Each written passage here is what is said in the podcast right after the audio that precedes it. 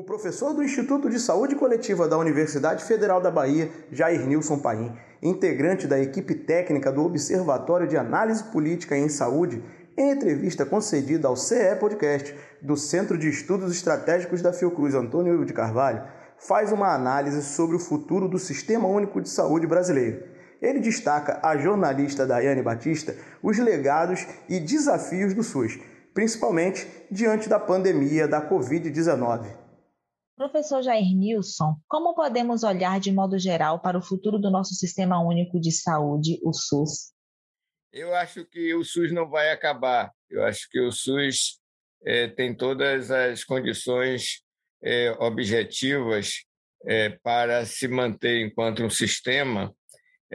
entretanto, um sistema muito diferente daquele que foi concebido pela Constituição de 1988, pelas leis orgânicas, e eu diria assim, no sentido mais amplo, pelo movimento da reforma sanitária. Eu acho que, por motivos que depois eu posso aprofundar, é, o SUS tende a permanecer existente, porque ele tem um conjunto de articulações com a própria estrutura da sociedade, com o Estado, com o mercado, que faz dele útil também não só para garantir o direito à saúde da população, mas como um locus de acumulação de capital, um, uma forma de conseguir, de alguma maneira, legitimação de determinados segmentos da sociedade, mas não é o SUS que está na Constituição.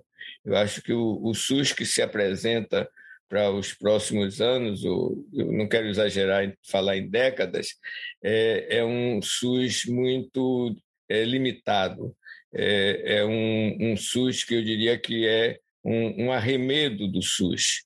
Né? Então, eu acho que essa é a tendência que se coloca para aí, mesmo que nós tenhamos eleições, mesmo que tenhamos eleições com um candidato que tenha uma certa identidade com a ideia de direitos sociais, com a ideia de direito à saúde, ainda assim, é, e por motivos que eu posso depois aprofundar, tem uma tendência de o SUS permanecer como algo complementar e não algo como fundamental para garantir o direito à saúde da população. Eu quero dizer com toda clareza que não é trivial o que o SUS, mesmo combalido eh, até 2019, tenha conseguido fazer o que fez, que nos orgulha a todos eh, nos anos 2020, 2021 e 2022. Eu acho que não é trivial o que se conseguiu, não só do ponto de vista de assistência, de presença de SAMU, né, de, de,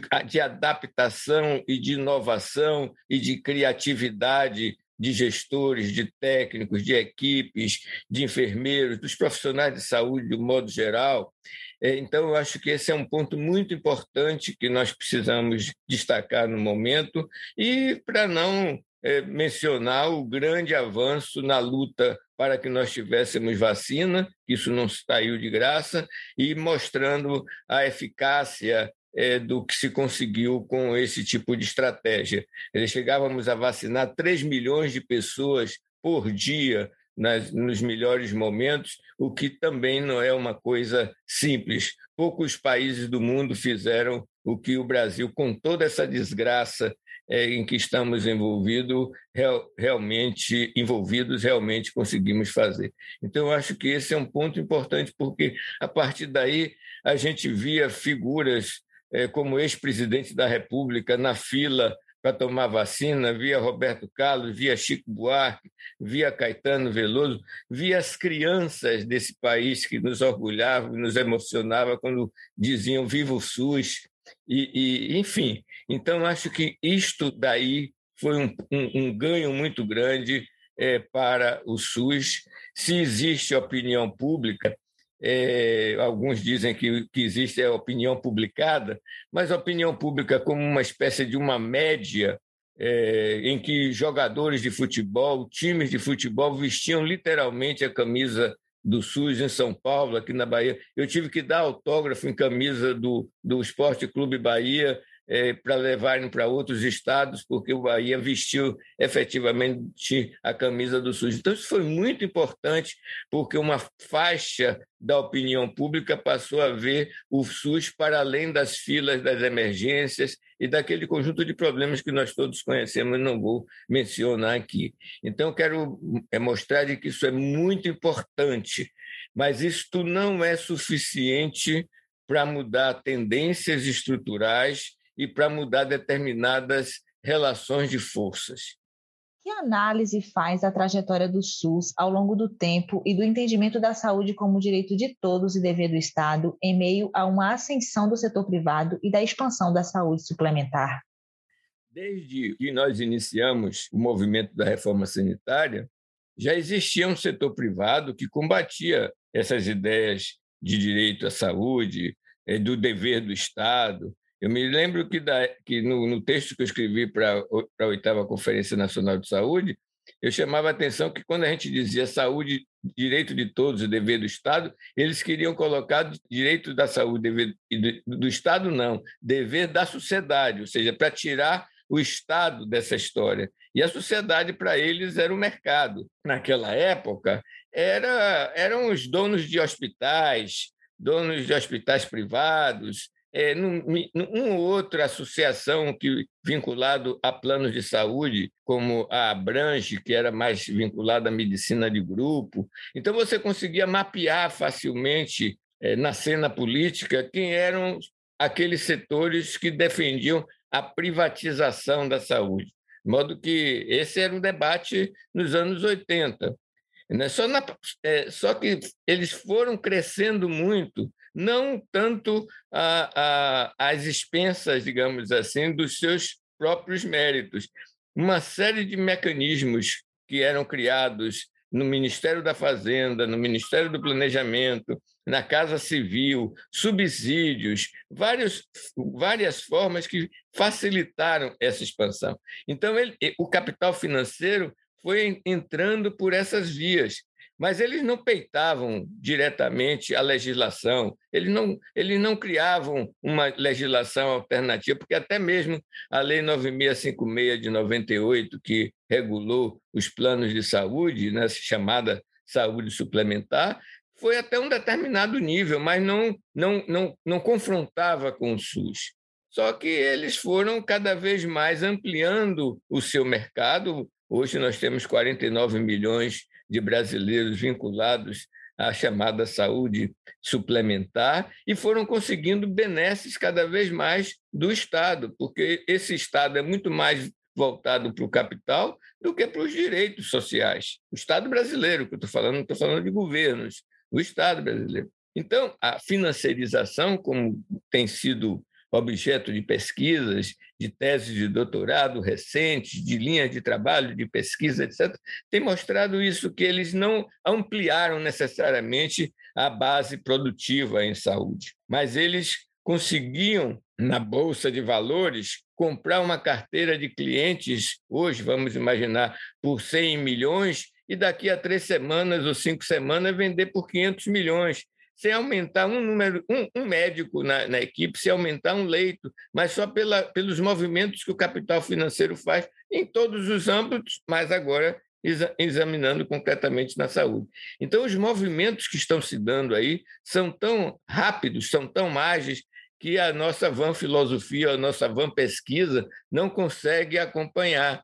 Você, você sabe que recentemente a gente sempre imaginava que um, um, um grande plano de saúde pudesse comprar hospitais, é chamada estruturação vertical, como tem várias unidades, é, várias operadoras que têm seus próprios hospitais, suas próprias equipes, seus ambulatórios, etc. Recentemente, a gente viu o contrário, quer dizer, uma grande rede de hospitais no Brasil, que tem aí no Rio, tem aqui em Salvador, etc., está praticamente é, comprando um dos grandes planos de saúde, uma das grandes operadoras de saúde.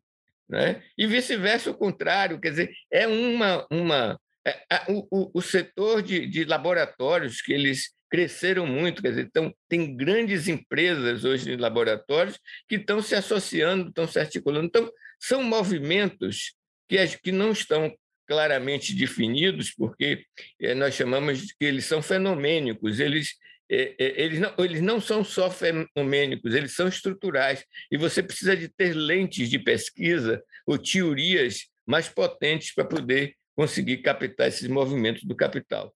De que modo podemos ver no SUS uma conquista dos brasileiros? O Brasil é, teve a ousadia de criar um sistema de saúde universal, justamente no momento da história da humanidade, ou no momento da história dos países, dos enfrentamentos, da superação, da, da substituição, da Guerra Fria, da queda do Muro de Berlim, do neoliberalismo, é, é, é, da, do consenso de Washington, o Brasil, num, numa periferia do capitalismo, querer fazer um sistema de saúde universal. Isso foi de uma ousadia é, sem par. Bom, isso, tem, isso teria que ter custos. Então, eu queria é, lembrar três aspectos centrais nisso que eu estou chamando, entre aspas, custos, mas, na realidade, são elementos que nos ajudam a entender por que é tão difícil acreditar que o SUS vai dar um, um grande salto nos próximos anos. Em primeiro lugar, nenhum dos governos que se seguiu à Constituição de 88 e à Lei Orgânica da Saúde tomou o SUS e o direito à saúde como prioridade.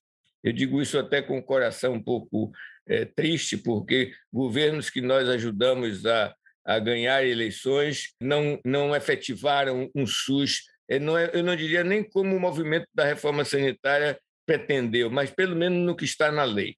Então, acho que esse é um, é um ponto é um, é um ponto importante para poder a gente entender que isso não muda de uma hora para outra.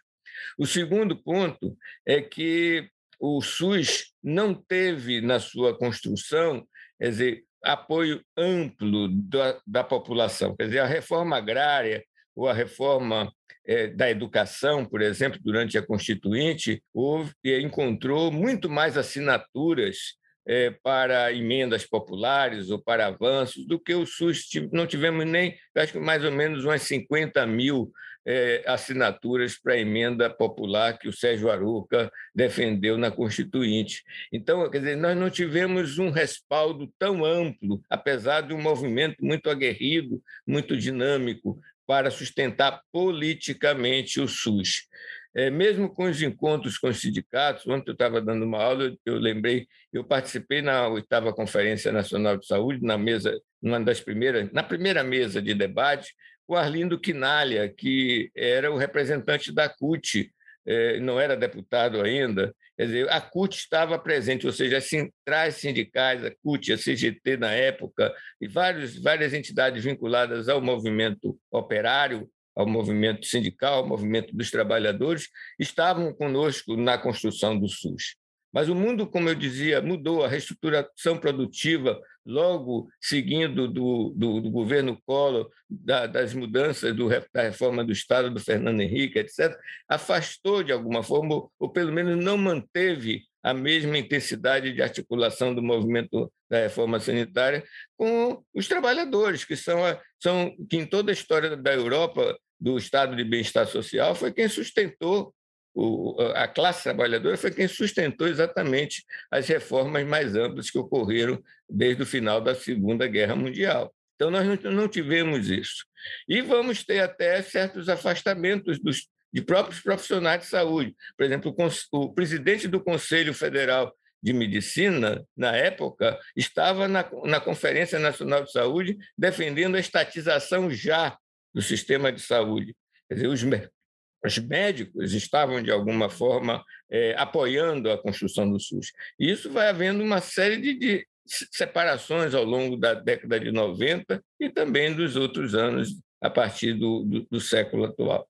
Então, com isso que eu quero dizer que o apoio político a um projeto da amplitude do SUS, que já era frágil, relativamente frágil na sua emergência, é, se, teve uma dificuldade muito maior de ser mantido. Então, eu acho que esse é um ponto importante. Todas as oportunidades eu tenho que a gente precisa ampliar as bases políticas e sociais do SUS. E o terceiro elemento, que eu acho que esse é um elemento que a gente já vai conhecer um pouquinho mais recentemente, é que a gente não tinha clareza, não tinha ideia dos movimentos que o capital, particularmente o capital financeiro, vinha engendrando eh, nos subterrâneos da estrutura social brasileira e na saúde em particular para aquilo para aquele fenômeno que hoje nós chamamos genericamente de financeirização da saúde. Quer dizer, a passagem do século do século XX para o século XXI permitiu esta, esta mudança do capital no âmbito da saúde, que antes era muito mais o capital produtivo, o capital industrial, e esse capital financeiro foi se infiltrando em vários espaços do SUS, em vários espaços da saúde, vários espaços do governo, sabotando, ainda quando não tinha lei, a existência de um sistema de saúde mais amplo. Só que no início dos anos da década passada, ainda no governo Dilma, eles aproveitaram aquilo que se chama Jabuti, né, um projeto de lei, eles implantaram exatamente a liberdade do capital estrangeiro de penetrar na área da saúde no Brasil, coisa que era proibido pela Constituição. Então, esses três elementos, para mim, são centrais para a gente fazer uma, uma ideia de cenários para o SUS a questão da financiarização, a questão da falta de apoio político dos governos que nós elegemos e a falta de e a insuficiente base política e social que sustentaria uma proposta tão avançada como o SUS. Como analisar a relação entre saúde e doença no que diz respeito ao conceito ampliado de saúde e como, nesse sentido, podemos entender a diferença entre cobertura universal de saúde e sistemas universais de saúde? Essa ideia de do conceito ampliado de saúde que está na Constituição e que, de um ponto de vista mais simples, para que as pessoas entendam, é mostrar que saúde não depende apenas de médico, hospital e remédio, mas saúde é resultante das condições de vida, das condições de trabalho, da distribuição da renda, do salário, da educação, do lazer, dizer, é do ambiente. Quer dizer, isso é que, de uma forma muito genérica, eu poderia dizer que tem a ver com o conceito ampliado de saúde, que tem um, uma relação muito grande com aquilo que a gente chama de promoção da saúde. Né? E isso não aconteceu de uma hora para outra assim. Né? Isso vale de, uma, de, uma, de um estudo da experiência histórica é, desde o século XIX, é, quando é, nas lutas nas lutas sociais da Europa de 48, de 1871, etc., aparece a ideia de direito à saúde, é que saúde depende das condições objetivas de existência, ou seja, da forma de organização do trabalho. Figuras como o próprio Rudolf Virchow, um grande patologista que chamava atenção dessas questões. Então, nós, latino-americanos, na década de 70, resgatamos essas ideias e concebemos uma, um, um, uma, um conceito, uma concepção chamada de determinação social do processo saúde doença. Então, essa determinação social significa que você vai ver que a saúde e a doença nos grupos sociais, ou melhor dizendo, nas classes sociais, vai depender da forma de organização da sociedade, depende da estrutura da sociedade. E que a ideia do direito é uma conquista entre os enfrentamentos dos grupos sociais. Ou, como se dizia no passado, eu, eu acho que ainda está presente, mas da luta das classes sociais. É isso é que faz com que um país avance mais ou menos em relação ao direito à saúde. Então, é, isso não nasceu é, é, como uma, uma coisa automática na Constituição. Existia uma elaboração teórica na América Latina, nos companheiros do Equador, os companheiros do México, nós brasileiros, que concebemos esta, esta, esta concepção mesmo de determinação social, mas que depois a gente vai ampliando para a ideia é, do ambiente, o ambiente para a ideia de território, de território construído, etc. E quando nós chegamos à ideia de direito universal, era um direito universal garantido pela sociedade, mas através da sua forma organizada, que é o Estado. Isto se fazia a partir dos países socialistas, como, por exemplo, Cuba, um país pobre e tal, que conseguiu ter um sistema de saúde universal, mas também um país capitalista, é, como a Inglaterra ou como o Canadá, Então, são sistemas de saúde universais, ou mesmo França e Alemanha com o modelo de seguro social. Só que as forças contra-hegemônicas, é, no sentido do progresso, elas são mais. Essas contra-hegemônicas que eu estou me referindo aí são é, é, conservadoras ou mesmo reacionárias, foram subtraindo isto. Dizer, a importância do Banco Mundial na Organização Mundial da Saúde fez com que a ideia de sistema universal de saúde fosse substituído pela ideia de cobertura universal em saúde, que não é a mesma coisa. Uma cobertura universal em saúde, para ser bem rápido, é, são com coberturas parciais é, é, é, é, o somatório dessas coberturas parciais. Então, uma cobertura de um plano de saúde com a cobertura de um, de um SUS dá, pode até dar uma cobertura universal, só que mantém o sistema segmentado e, sobretudo, iníquo. Então, acho que esse é um ponto central que a gente tem que defender a ideia do direito universal à saúde, um direito à saúde como um direito humano fundamental, mas que, para ser garantido, precisa de um conjunto de políticas econômicas e sociais progressistas e de um sistema de saúde universal, igualitário e participativo.